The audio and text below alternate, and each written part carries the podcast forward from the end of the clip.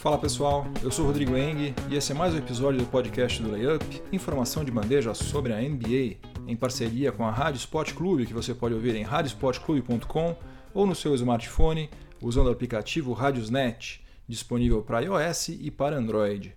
Esse é o episódio número 124 do podcast do Layup e os assuntos de hoje vão ser os seguintes. No primeiro período vou falar sobre aquela briga entre Brandon Ingram, Chris Paul, Rajon Rondo, ocorrida no jogo entre Houston Rockets e Los Angeles Lakers.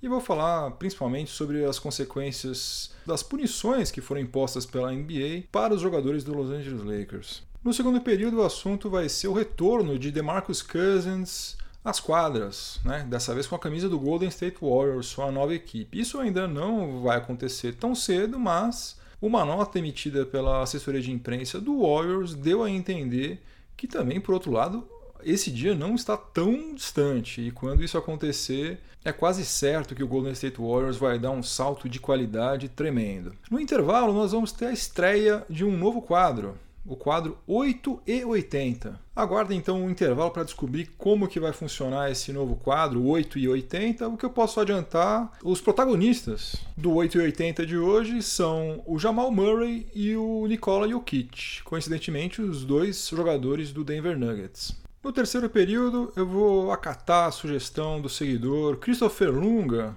que me pediu para falar um pouco sobre alguns jogadores que aparentemente tinham futuros promissores, mas que na prática, até agora pelo menos, não conseguiram fazer grande coisa na NBA.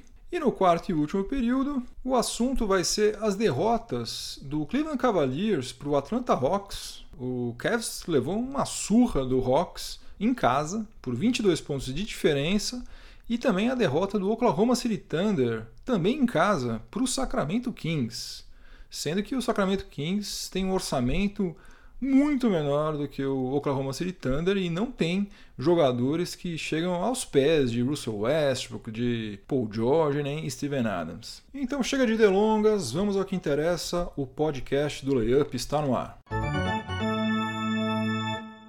Essa temporada começou muito bem, né? A gente já teve jogos fantásticos. Aquele Golden State Warriors contra Utah Jazz foi espetacular. Toronto Raptors está jogando muito bem. Denver Nuggets, New Orleans Pelicans, uh, Milwaukee Bucks está muito bem também. Enfim, temos pela frente uma temporada muito bacana. E eu, como torcedor do Lakers, estou especialmente animado em ver meu time brigando por alguma coisa. Eu sei que vai ser muito difícil, eu já falei aqui que eu acho que o Lakers não consegue chegar entre os oito, mas eu vou torcer aí. Mesmo que não chegue, vai ser muito mais interessante assistir essa temporada, acompanhar essa a temporada do que foi as últimas três, quatro temporadas do Lakers, que foram um verdadeiro fiasco. Agora, o que aconteceu nesse jogo entre Lakers e Houston Rockets é um banho de água fria, né? Porque eu tô sentado em casa assistindo o jogo, vendo meu time brigando pau a pau com o time que fez a melhor campanha na temporada passada, e daí acontece aquela palhaçada. Um verdadeiro circo, né? Primeiro o Brandon Ingram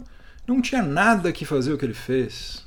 Nada de ficar nervosinho e empurrar James Harden. Gente, Todo mundo está cansado de saber. James Harden cava falta, James Harden procura o contato, James Harden fica falando, fica reclamando. Como, aliás, LeBron James também faz, Russell Westbrook também faz, todo mundo faz. Todos esses grandes craques falam pelos cotovelos. Brandon Ingram não tinha que fazer nada daquilo que ele fez.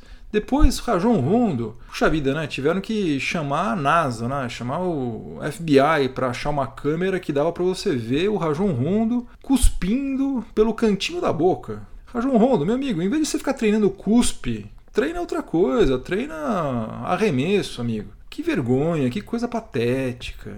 E depois ainda Brandon Ingram sai do outro lado da quadra para dar um soco nas costas do Chris Paul. É o cúmulo da covardia. Enfim, o Lakers foi motivo de vergonha durante 3, 4 anos e já no segundo jogo de uma temporada na qual a gente acreditava que não ia passar a vergonha, já estamos aqui de novo sendo motivo de chacota, né? Quando é Lance Stephenson quem separa a briga, você vê que a coisa realmente tá feia. Né? O cara com a cabeça mais no lugar desse time aí, depois do próprio LeBron James, é o Lance Stephenson. Não dá, né? Não tem condição. E eu fico pensando o desame que deve ter batido no LeBron James quando ele se deu conta de que ele estava cercado por jogadores que estavam na iminência de ganhar um jogo importantíssimo, um jogo que ia dar moral, e colocaram tudo a perder assim em questão de segundos. Agora, como vocês já devem estar sabendo, o Chris Paul levou uma suspensão de dois jogos, o Rajon Rondo de três jogos e o Brandon Ingram de quatro jogos. E foi pouco, né? Merecia mais para deixar de ser burro. Agora, obviamente, o Lakers é o maior prejudicado é, com isso tudo, porque perdeu o Rajon Rondo, perdeu o Brandon Ingram, os dois eram titulares. O time já não é essas coisas e tudo fica muito mais difícil ainda quando o pessoal que deveria estar jogando a favor joga contra. Né? E mais uma vez, não é questão de eu ser pessimista, é questão de eu ser realista. O Lakers vai ficar desfalcado durante as próximas quatro partidas, que são San Antonio Spurs hoje, logo mais em casa, depois Phoenix Suns fora, Denver Nuggets em casa e San Antonio Spurs fora. Depois tem uma sequência de três jogos fora, mas o problema de verdade vai vir no mês de dezembro, porque em dezembro o Lakers vai jogar nada menos do que oito vezes fora. E contra times complicados, Spurs de novo, Houston Rockets, Wizards, Warriors, Memphis Grizzlies, que aparentemente está um pouco melhor esse ano. Ou seja, tem chances reais de que o Lakers vire o ano com uma campanha negativa e bem negativa, já com um déficit bacana. Mas vou repetir meu mantra que eu quase sempre uso quando eu falo sobre o Lakers. Eu espero estar redondamente enganado.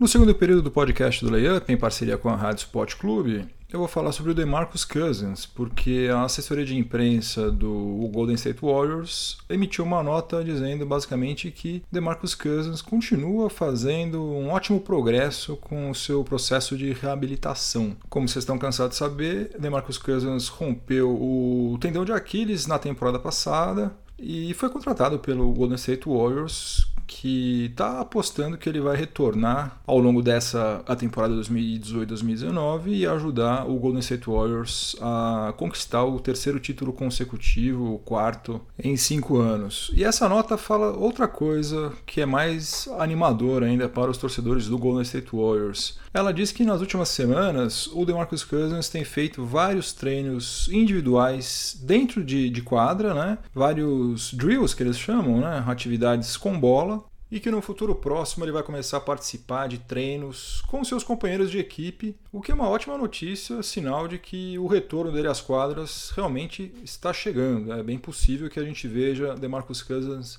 em quadra, quem sabe até nesse ano mesmo. Isso é uma ótima notícia, principalmente para quem torce pelo Golden State Warriors, né? Porque quem tem acompanhado esses primeiros jogos percebeu que Damian Jones não tem a menor condição de ser pivô titular desse time. Inclusive nesse último jogo contra o Denver Nuggets, faltou um pivô mais presente no garrafão, né, com mais força física e mais experiente também, né? Porque Damian Jones está na sua terceira temporada, mas se você for ver, até hoje ele jogou, se eu não me engano, 28 partidas. É quase nada. Ele não tem experiência nenhuma. Ele tem menos experiência do que, por exemplo, Jordan Bell, que está fazendo agora a sua segunda temporada, mas que por algum motivo que eu não sei qual é, perdeu completamente a confiança do técnico Steve Kerr. Na temporada passada, o Jordan Bell é, jogou 57 partidas e foi titular em 13 delas teve média de 14,2 minutos por partida. Nessa, ele só entrou em quadra 5 minutos nesses dois jogos que o Golden State Warriors fez até hoje, pelo menos. Portanto, eu acho que quando o DeMarcus Cousins de fato voltar, a gente vai ouvir de novo toda aquela choradeira dos adversários falando que não é justo, que o Golden State Warriors deveria ser proibido de contratar mais um All-Star que não vale, que isso, que aquilo porque eu acho que eles vão dar um salto de qualidade absurdo com o DeMarcus Cousins nesse time aí. Não somente porque DeMarcus Cousins é de fato um craque, mas também porque é, Kevin Looney, Damian Jones e o próprio Jordan Bell estão num patamar de qualidade muito inferior ao de Stephen Curry, Clay Thompson, Draymond Green e o nosso Kevin Durant. Chegamos ao intervalo do podcast do Layup em parceria com a Rádio Sport Clube e hoje eu estou iniciando um quadro novo. O quadro se chama 8 e 80. Primeiro deixa eu explicar como que vai ser isso. Ele vai entrar no intervalo dos episódios que são publicados na segunda-feira ou na madrugada de terça-feira, quando a semana começa, começa muito enrolada para mim. A máquina do tempo, que passou um tempão na revisão, vai continuar fazendo as suas viagens nos episódios que são publicados às quintas-feiras. E o que é exatamente o quadro 8 e 80? Você certamente é, conhece a expressão 8 ou 80, né? quando você quer dizer que não existe meio termo, né? é tudo ou nada.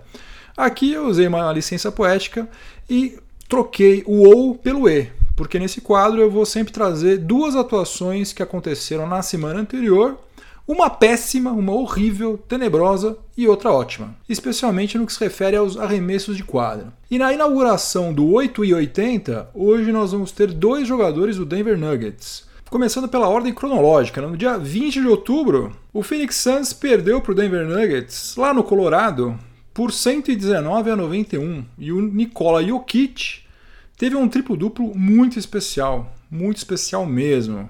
Ele atuou durante 30 minutos somente, ele marcou 35 pontos, pegou 12 rebotes e fez 11 assistências. Além disso, mais 4 roubos de bola e um bloqueio. Esse aí foi o 17º triplo-duplo do Sérvio na NBA e foi o primeiro na temporada 2018-2019. Agora, por que foi tão especial isso aí? Porque Uh, o que aconteceu foi o seguinte: Nikola Jokic não errou nenhum dos 11 arremessos de quadra que ele tentou, incluindo três de fora do perímetro. Além disso, Nikola Jokic não cometeu nenhum único turnover. Ele só não foi absolutamente impecável porque ele desperdiçou uma das 11 cobranças de lance livre que ele fez. Você sabe quantas pessoas na história da NBA conseguiram anotar um triplo-duplo, marcando pelo menos 30 pontos, sem desperdiçar um único arremesso?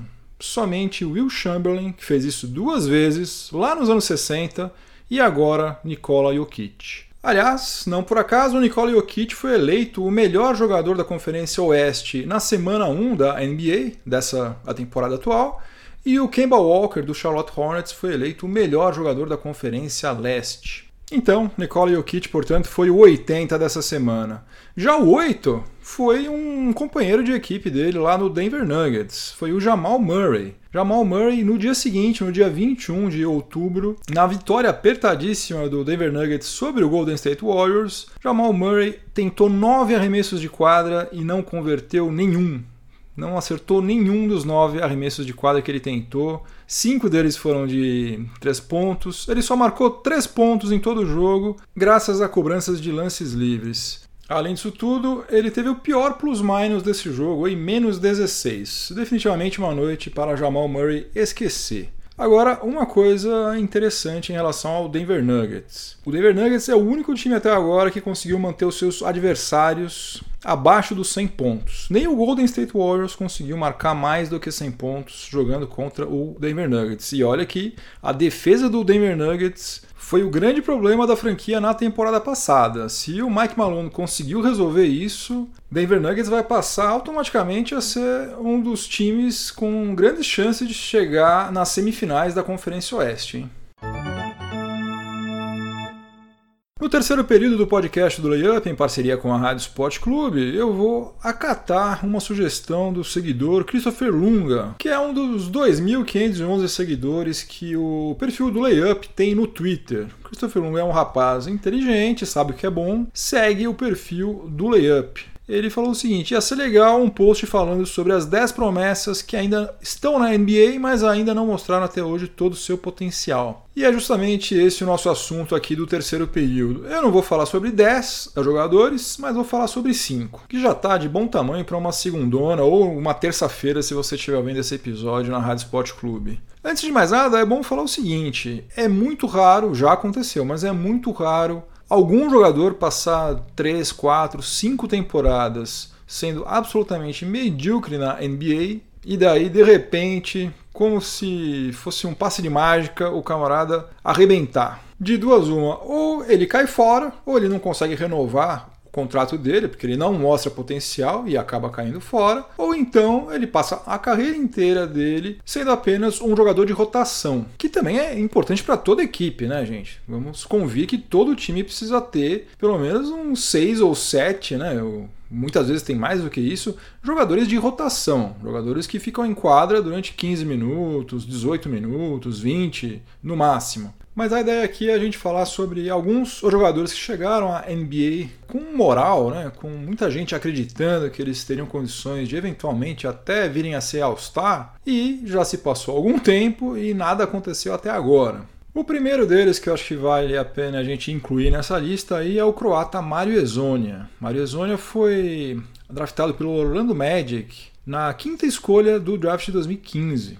Você ter uma, uma ideia do que aconteceu com o Mario Ezonia, de quão ele era tido como um cara com um futuro promissor, olha só, por exemplo, alguns jogadores que foram selecionados depois dele. Devin Booker foi selecionado pelo Phoenix Suns na 13ª escolha. Hoje em dia é um jogador que está anos-luz à frente de Marizonia. Quem mais? Miles Turner. Miles Turner assinou uma extensão contratual milionária agora com o Indiana Pacers. Foi selecionado na 11ª escolha. Está muito melhor do que ele. Terry Rozier né, o Scary Terry foi selecionado pelo Boston Celtics na 16ª escolha e tem vários outros, vários outros que atualmente são muito mais úteis, muito mais utilizados por suas respectivas franquias do que Mario Ezonia, Bobby Portis, Josh Richardson, Kelly Uber Jr., vários outros, Justice Winslow. O Super Mario agora está indo para sua quarta temporada na NBA, agora pelo New York Knicks, depois de ter passado três temporadas no Orlando Magic. E agora eu acho, eu considero que essa temporada para ele vai ser uma temporada chave, né? Porque ou vai ou racha, ou ele mostra serviço agora no Knicks, ou as chances dele cair fora da NBA vão crescer bastante, porque mesmo o Knicks que faz grandes bobagens dessa vez acertou com ele, deu um contrato relativamente bom, 6 milhões e meio de dólares, só que é por apenas uma temporada. Nos três anos dele defendendo o Orlando Magic, ele teve aproveitamento de 41,7% nos arremessos de quadra e 33,1% nos arremessos de três pontos. Ele vai ter que melhorar muito nesses dois quesitos aí, porque senão vai ser muito difícil que ele continue tanto no Knicks quanto em qualquer outra franquia a partir da temporada 2019-2020. Na mesma classe do Mario Ezone, a gente teve também o Jalil Okafor. Jalil Okafor foi selecionado pelos Sixers na terceira escolha do draft de 2015 e durante um bom tempo ele foi apontado como sendo favorito para ser selecionado na primeira escolha. Depois acabou ficando em terceiro lugar, atrás do Carl Anthony Towns e do D'Angelo Russell. O Cafor teve problemas de contusão, né? mais de um problema de contusão e também é, a gente ficou sabendo não faz muito tempo que ele enfrentou ou ainda enfrenta problemas de depressão. Ele é um cara que ofensivamente tem uma produção razoável, só que defensivamente ele deixa muito a desejar, mas muito mesmo. Ele fez 105 jogos pelo Sixers nas duas primeiras temporadas dele na NBA, depois teve uma passagem bem rápida pelo Brooklyn Nets e agora está tendo uma oportunidade lá no New Orleans Pelicans. Eu torço por ele, tenho uma simpatia especial por pessoas que lidam com esse problema complicado que é a depressão, mas a fila da NBA anda muito rápida e tem gente muito boa chegando, então não sei, não sei se a gente vai continuar vendo Jalil Okafor nas próximas temporadas. Outro jogador que ainda não mostrou que veio na NBA é o Dragan Bender. Dragan Bender é, é nascido na Bósnia, mas tem nacionalidade croata. Ele foi selecionado pelo Phoenix Suns na quarta escolha do draft de 2016. Na frente, por exemplo, do Jamal Murray, que foi a sétima escolha. Na frente, por exemplo, também do Pascal Siakam, que foi a 27 escolha. Do DeJounte Murray, do Malcolm Brogdon, que foi o Rookie of the Year da temporada 2016-2017. Enfim, esperava-se muito mais do Dragon Bender, que tem um dos nomes mais bacanas, né? Qual o seu nome? Dragon Bender. Nossa, o cara podia ser vilão do James Bond com esse nome aí, né?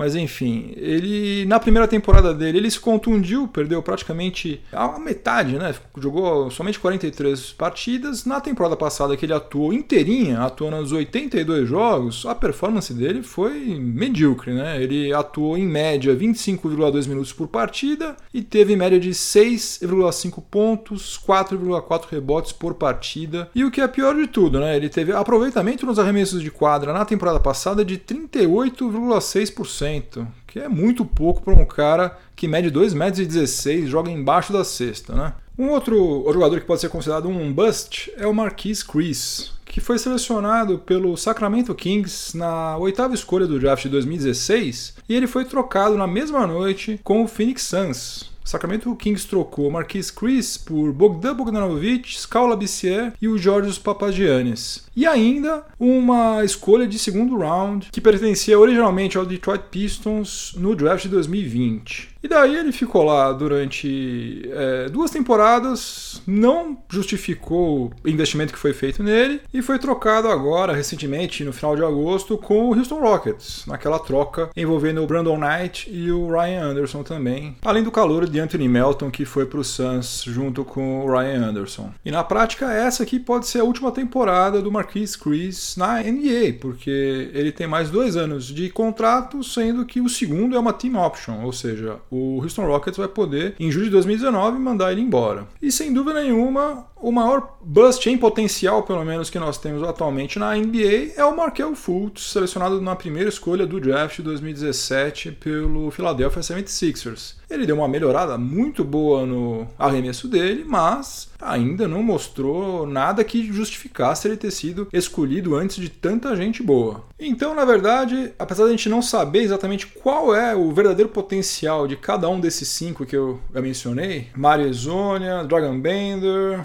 Jalil Okafor, Marquis Chris e Markel Fultz, a gente não sabe exatamente qual é o verdadeiro potencial de cada um deles, mas o certo é que a esperança que foi depositada neles até agora não foi correspondida de maneira alguma. Pode ser ainda que aconteça um milagre e eles consigam reverter essa situação, mas a verdade é que eles estão devendo e muito até agora. E apesar de eu não ter incluído o Norman Powell nessa lista de cinco, eu preciso mencionar ele por um motivo. É, na temporada 2016-2017 ele estava se sobressaindo demais, ele estava aparecendo como sendo um dos principais jogadores do Toronto Raptors. Né? Aliás, que tinha de time atrás dele, consultando o Masai Ujiri para tentar pegá-lo em alguma troca, é, diz que é uma enormidade, né? Diz que tinha um monte de gente atrás dele. Só que, inexplicavelmente, logo depois disso, o rendimento dele caiu e daí, consequentemente, ele perdeu espaço no elenco do Toronto Raptors. Então, ele na verdade ele nunca chegou a ser uma promessa. Durante mais ou menos uns três meses, a gente pode dizer que ele teve o status, vamos dizer assim, de uma promessa, mas na verdade o Toronto Raptors não fez investimento quase nenhum nele, né? Ele foi a 46 escolha exercida pelo Milwaukee Bucks no draft de 2015. Depois ele foi trocado junto com o OG Anunobi pelo Graves Vasquez. Ou seja, o Toronto Raptors correu pouquíssimos riscos, né, ou fez uma aposta bem discreta quando contratou o Norman Powell e se eventualmente ele não vingar, não vai ser nenhum drama lá para a franquia canadense. Se você tiver alguma sugestão de, de pauta, tiver alguma dúvida, quiser participar aqui do podcast, as portas estão abertas. Vá lá em layup.com.br, vai na página de contato, me manda o seu recado ou me procure nas mídias sociais, aí no Twitter, LayupBR, no Facebook é, também LayupBR e no Instagram, LayupNBA. No quarto e último período do podcast do Layup, em parceria com a Rádio Sport Clube, eu vou falar sobre duas derrotas que aconteceram recentemente e que são preocupantes, são bem preocupantes. A primeira delas é, foi a derrota do Cleveland Cavaliers para o Atlanta Hawks, ocorrida é, no último dia 21, aí, no último domingo. O Atlanta Hawks venceu em Ohio por 133 a 111, 22 pontos de diferença o Trey Young fez uma partida espetacular. Aliás, ele se juntou a ninguém menos do que LeBron James e Stephen Curry, porque ele marcou 35 pontos e fez 11 assistências. Os únicos dois jogadores no século XXI que, enquanto eles eram calouros, marcaram pelo menos 35 pontos e fizeram no mínimo 10 assistências em uma partida foram justamente LeBron James em 2004 e o Stephen Curry fez isso duas vezes em 2010. E agora o Trey Young também conseguiu colecionar esses mesmos números aí. Tudo bem, né, que o, o Cavs jogou sem J.R. Smith, jogou sem Kyle Korver, sem Channing Frye, mas mesmo assim, gente, a Atlanta Hawks é um time que está reconstruindo o elenco, é um time, é um dos poucos times, eu falei sobre isso no episódio passado, é um time que está entrando nessa temporada ciente de que a melhor coisa que eles podem fazer é pegar uma boa escolha no próximo draft. Eles não têm pretensão nenhuma. Na verdade, a única pretensão que eles têm é fazer o Trae Young jogar o máximo possível, crescer o máximo que ele puder, mesmo tomando fubecada de tudo quanto é lado.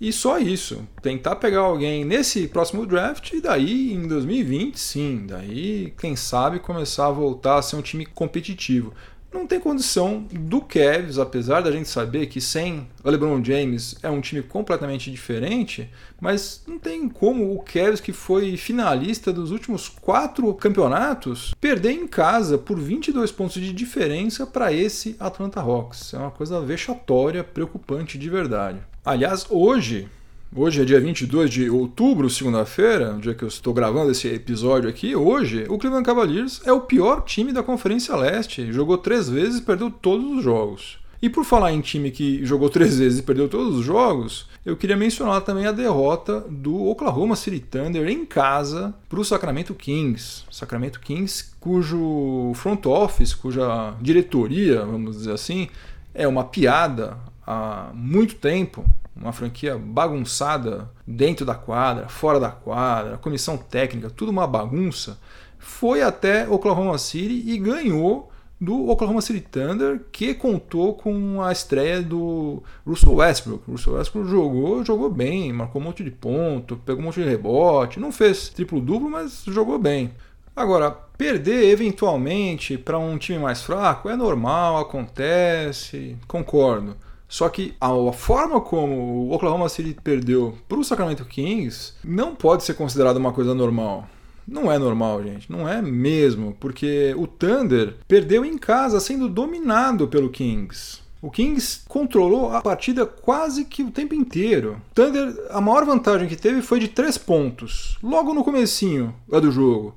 Depois conseguiu ficar na frente mais duas vezes, ah não, mais três vezes só. Logo no começo do segundo período, o Sacramento Kings assumiu a liderança e depois deitou e rolou até o final do jogo. Ficou mandando no jogo até o final. O Oklahoma City Thunder ficou correndo atrás do Sacramento Kings. Você sabe qual é a folha de pagamento do Sacramento Kings para a temporada 2018-2019? Sacramento Kings está gastando 90 milhões 844 mil 425 dólares, segundo o site Spotrac, que é o melhor site para quem gosta de acompanhar esse mundo contratual da NBA. E você sabe qual é a folha de pagamento do Oklahoma City Thunder para essa mesma temporada? O Thunder está gastando 145 milhões 582 mil 563 dólares. Uma diferença de praticamente 55 milhões de dólares. Desculpa, mas um time que tem Russell Westbrook, tem Paul George, Steven Adams, e que gasta 55 milhões de dólares a mais, aliás, é a maior folha. Eu estou falando justamente do, do time que tem a maior folha, o Thunder, e do time que tem a menor folha de todos, que é o Sacramento Kings. É um resultado realmente inadmissível. Inadmissível. Eu sinceramente não sei até quando que a boa vontade do Sam Presti vai com o técnico Billy Donovan. Eu, se fosse o Sam Presti, já tinha mandado o Billy Donovan passear há muito tempo. Game over, acabou mais um episódio do podcast do Layup. Espero que vocês tenham gostado. Obrigado pela companhia. Quero mandar um abração para o Bruno Lima, para o Silas Henrique, para o Diego Morales, que está sempre junto lá no Layup, em todas as mídias sociais, e também para o Hamilton. Hamilton também sempre presente. Um abração, turma. E é isso. Se você estiver ouvindo em alguma plataforma de podcast, aproveite para avaliar positivamente o podcast do Layup, me dá uma força. Peço para vocês também se inscreverem lá no meu canal do YouTube, que vai me ajudar demais. Mesmo que vocês não escutem os episódios por lá, por favor, dá uma passadinha lá, se inscreva que me ajuda. E se você estiver ouvindo na Rádio Sport Clube, continue sintonizado por aí que vem mais informação esportiva de qualidade na sequência. Uma boa semana para todo mundo, bons jogos, bom divertimento e muito juízo, né? Sempre muito juízo. Até a próxima. Um abração, tchau, tchau.